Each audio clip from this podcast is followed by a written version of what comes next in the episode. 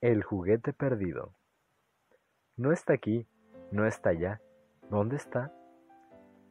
No está en el sofá ni debajo de la cama. No está en la caja, tampoco lo ha escondido mi hermana. No está debajo de la almohada, no está en mi mochila. Lloro y lloro. ¿En dónde te has metido? Busqué en todas las habitaciones, busqué entre cada libro, busqué debajo de la silla, también debajo del banquillo. ¿A dónde te has ido? Pronto, abuelita regresó de su caminata. Mira lo que encontré en el parque. Puede moverse, puede rebotar, puede girarse, puede colgar. ¡Ajaja! dijo abuelita con una risita. Oh, abuelita, muchas gracias. Has encontrado mi yoyo perdido. Yoyo, qué nombre tan chistoso. Qué juguete tan fabuloso. ¿Puedo jugar con él?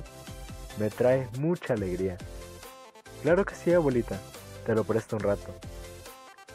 Pero abuelita siguió riendo y jugando con mi yoyo el resto del día. Queridas sobrinas y sobrinos, se acercan las fiestas decembrinas. Tiempo de convivir, tiempo de paz y felicidad. Y a pesar de la distancia que nos separa por la bendita contingencia, que se alarga más que mis periodos de procrastinación para no hacer tareas, llamados podcast en diminutivo, tenemos que mantener esta fe y esperanza. Y esto será a partir de la bonita frase de dar y recibir. Pero, ¿qué vamos a dar y recibir? Exactamente, regalos. Saludos cordiales y buen día para todos. Bienvenidos a su podcast en diminutivo número 7 titulado Juguetes.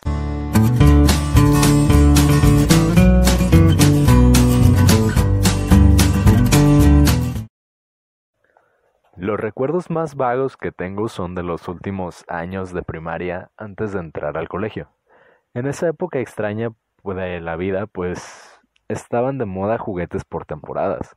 En primavera competían por tazos que le salían en sabritas, en verano jugaban a los trompos en la sombra de los árboles, y en otoño, que el clima era un poco más piadoso porque no hacía el calor horrible del verano, pues había festividades donde se jugaba lotería, había valeros, futbolitos, y en invierno cuando apenas sí podíamos movernos cuando niños porque nuestra mamá nos mandaba a la escuela con cuatro chamarras y un suéter porque pues a ella le daba frío, pues se jugaba las canicas. Sin lugar a dudas eran momentos icónicos en la vida de todo niño, entre los cuales pues me incluyo. En aquel entonces recibí como regalo una Nintendo Wii y pues lloré de la emoción porque me lo regalaron cuando leí of Zelda, soy gran fan de la saga. Pero me di cuenta que era una sensación completamente distinta el crecer jugando con una consola a con juguetes, porque es una sensación de independencia o de soledad el estar jugando con un mando en la soledad de tu casa a compartir momentos con tus amigos o los que eran en ese momento tus vecinos a partir de pues jugar cualquier cosa al aire libre. Por eso el día de hoy les vengo a hablar de los juguetes, mis hermanas y hermanos.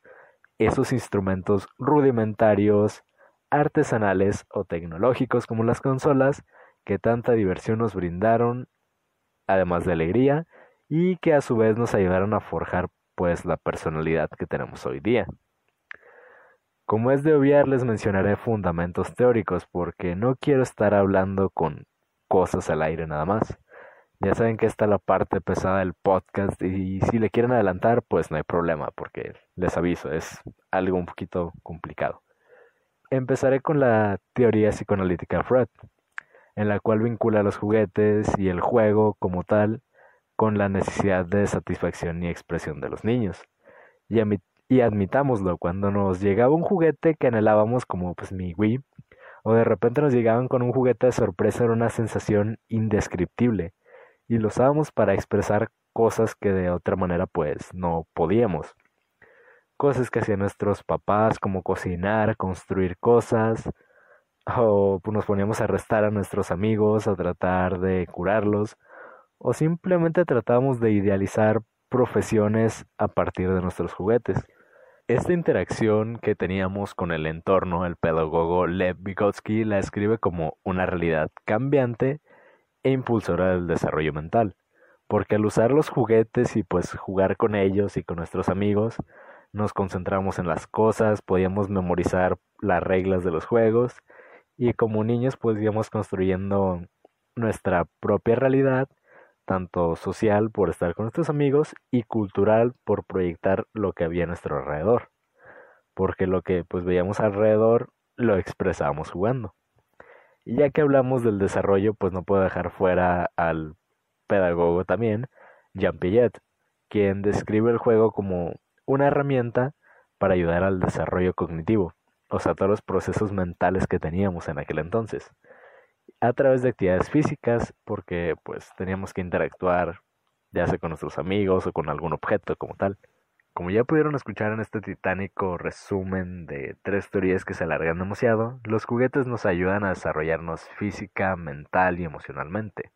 Primeramente por estar activos haciendo algo, mentalmente porque pues vamos desarrollando memorización, concentración y capacidades mentales o cognitivas, y emocionalmente porque pues expresamos nuestro sentir a través de los juguetes.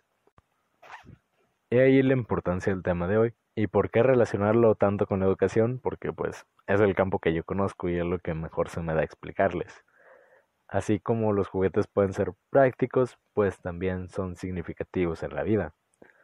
Para poder explicar esto de una mejor manera, pues decidí realizar una encuesta de nada más y nada menos que una pregunta, donde les pedí que me comentaran aquel juguete que marcó su infancia y qué significó para ustedes.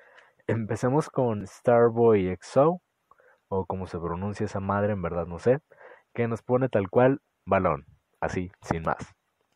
Al ver quién era la persona que lo comentó, me di cuenta que se refería a un balón de fútbol, o fútbol soccer, para los que se pongan pues un poquito más exigentes o quisquillosos. La importancia del balón es que se trabaja pues la lateralidad, la coordinación, y el equilibrio y resistencia física en los niños y quien practica un deporte con él. Además de que, pues, estadísticamente el deporte más reconocido a nivel mundial es el fútbol. Un balón ha estado presente en sucesos icónicos de la historia, como la primera constitución francesa, que parte del juramento de pelota en 1789, donde alrededor de 570 y algo de diputados se pusieron a jugar en el hall del Palacio de Versalles, o sea, una de las mejores sedes que se les puede ocurrir. También el fútbol marca una pauta para la economía y aspectos sociales de muchas naciones. Cada cuatro años tenemos un mundial de fútbol con unos 32 países y se disputan una copa. Pero esto trae un abono económico, como no tiene una idea, al país que cede. Aparte que gastan en hacer estadios, etcétera, etcétera. Y el fútbol también ayuda a la integración. Esto lo vemos en juegos que no son tan profesionales, como los que se realizan al aire libre, o en empresas para motivar la fuerza laboral y la participación de los trabajadores.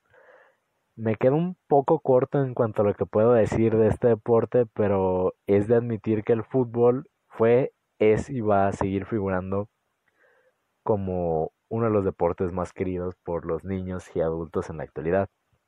Y por lo tanto, el balón que nos decía Starboy, pues va a ser uno de los juguetes que más se va a seguir popularizando con el tiempo. Otro juguete icónico que menciona Yuki Neko son las casitas de muñecas que le regalaron sus padres. Las casitas de muñecas, así como los ring de luchadores que recibíamos de niños, ambos con muñecos con posturas súper rígidas que apenas si se podían mover, forman parte del juego simbólico que menciona Piaget que a partir de estos juguetes pues los niños simulan o representan situaciones de la vida cotidiana, desarrollando su creatividad, imaginación y fantasía. Platicando con una psicóloga pediatra que elabora en una institución de gobierno ocupándose de situaciones un poco familiares, pues me comenta que este tipo de juegos en ocasiones pueden ser utilizados como recurso para que los niños puedan expresar situaciones que de otra manera no pueden verbalizar. O sea, véase una separación de sus padres, maltrato o abuso. Con ellos los niños señalan o simulan las acciones que pasan en su vida. Otra situación con la que me encontré fue que en educación preescolar Estos juguetes sirven para identificar a integrantes de la familia, porque los niños van relacionando a los muñequitos con sus familiares, objetos de la casa e incluso puedes señalarle a un niño situaciones de riesgo que podemos concientizarlos para que no se expongan a ellas, como subir y bajar de las escaleras fuerte porque pues a muchos nos pasó que nos caímos de las escaleras alguna vez, el no interactuar con la estufa porque se pueden quemar obviamente, el horno de igual manera, y no acercarse a objetos punzocortantes o una clavija eléctrica porque pues si les dio esa manía de alguna vez meter un tenedor a la clavija eléctrica porque lo vieron las caricaturas, pues utilizando estos juguetes les pueden ayudar a los niños a no repetir estas secciones. Cosas tan sencillas que en ocasiones no sabemos cómo explicarle a los infantes, pues podemos hacerlo con una casita de muñecas un luchador que ni siquiera tiene articulaciones y está en una postura medio extraña.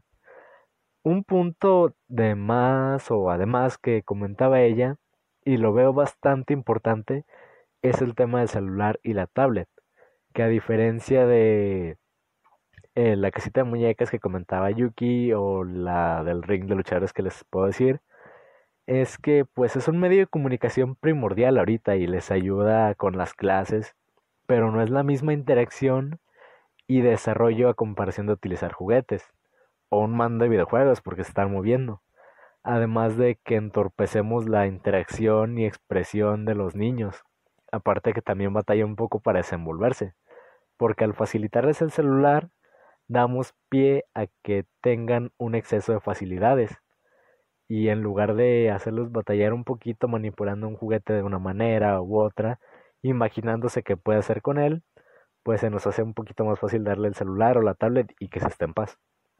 Esto podríamos evitarlo tal cual proporcionándole juguetes con los que pueda imaginarse las situaciones que ven los videos de, los, de YouTube y se vaya desarrollando de una manera más práctica o eficiente.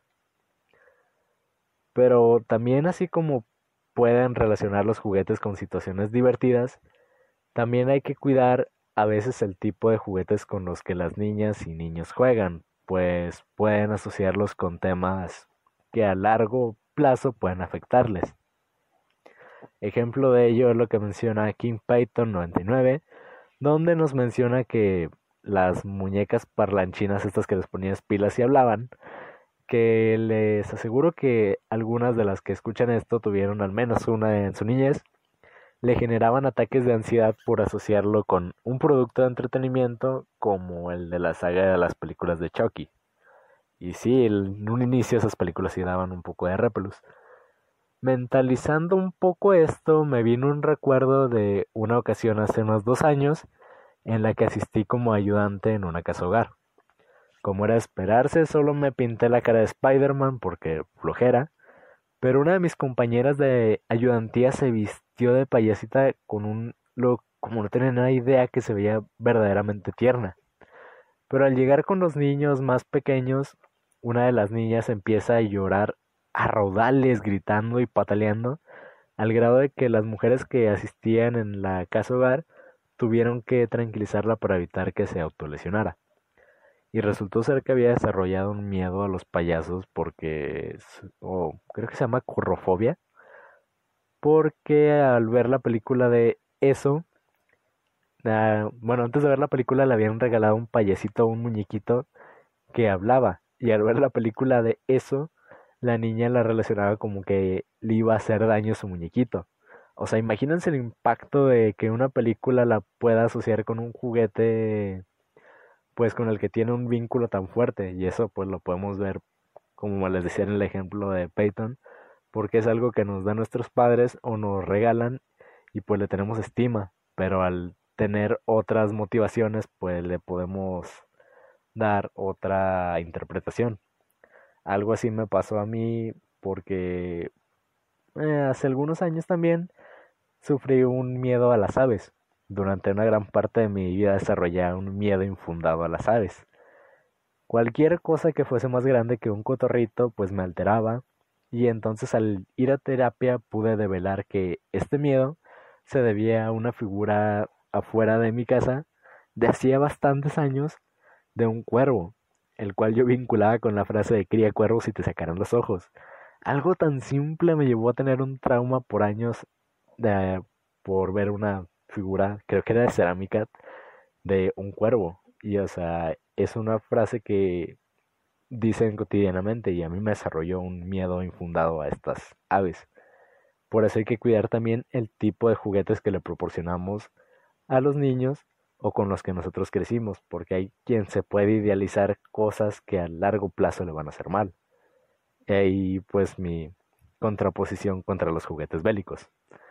Algo que tampoco quisiera dejar fuera de este capítulo es el hecho de que en algún momento pues todos tuvimos un juguete al cual nos aferrábamos demasiado, ya sea por el significado que tenía o porque era un recuerdo de que alguna vez fuimos inocentes y mucho muy felices. Pues sí, ese juguete que si se nos perdía nos estresábamos, llorábamos o perdíamos el control.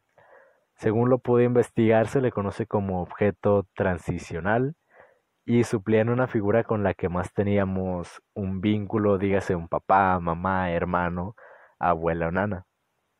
La importancia de este juguete es que era como nuestro escudo contra el mundo. Como ya habíamos dejado atrás a esa figura familiar, era hora de abrirnos paso acompañados de nuestro juguete. Algo como aparece en The Legend of Zelda, perdón por recurrir tanto a esta referencia, es que nos decían que es, es peligroso andar solo. Toma esto y nos daban una espada. Y nuestra espada era nuestro juguete, el cual utilizábamos como ese objeto transicional, pero era nuestro peluche, nuestra muñeca, una capa con la que podíamos decir venid, venida por mí. Venir, venir a por mí, pero con... Personalmente, pues yo tenía, y hasta hace poco lo volví a encontrar, un oso de peluche con el que iba a todos lados. Y pues me hacía sentir seguro y he llegado a conocer alumnos que llevan, por ejemplo, un balón de un lado para otro y los mantienen nuevo porque el usarlo lo desgastaría y ya se vería mal siendo un regalo a sus papás. Y el traerlo pues les ayuda para jugar según ellos porque les da suerte o también una alumna que llevaba un sapito de peluche en su lapicera que le había regalado su mamá, que le hacía sentir en paz y le daba confianza para participar en clase. En la encuesta que realicé me comentan, sin Instagram lamentablemente, que a un, no sé si sea hombre o mujer, lo lamento, le regalan un Tetris y es bastante significativo porque es el último regalo que le dio su abuelo a unos meses de fallecer. Agradezco que haya compartido esto con nosotros. Y como ven, pues es un objeto transicional, como el que les comentaba, y guarda muchos recuerdos. Y da ese sentimiento de seguridad y pertenencia que dejamos de lado al llegar a la pubertad, cuando nos ensimismamos en nuestras propias ideas. También hay que ver que estos juguetes cambian al igual que los propietarios. En el caso de los videojuegos como el Tetris que nos comentaba o algún valero o trompo que nos heredaron, pues vemos que nuestros familiares o conocidos de más edad le guardan muchísimo más aprecio o afecto que nosotros, como en el cuento del principio del capítulo con la abuela y el yoyo del niño. Inclusive vemos ejemplos de cómo se puede llegar a anhelar un juguete por el mero hecho de apreciarlo, en Toys Turboman, juguete Turboman, o la que giran en torno a juguetes que van trascendiendo generaciones.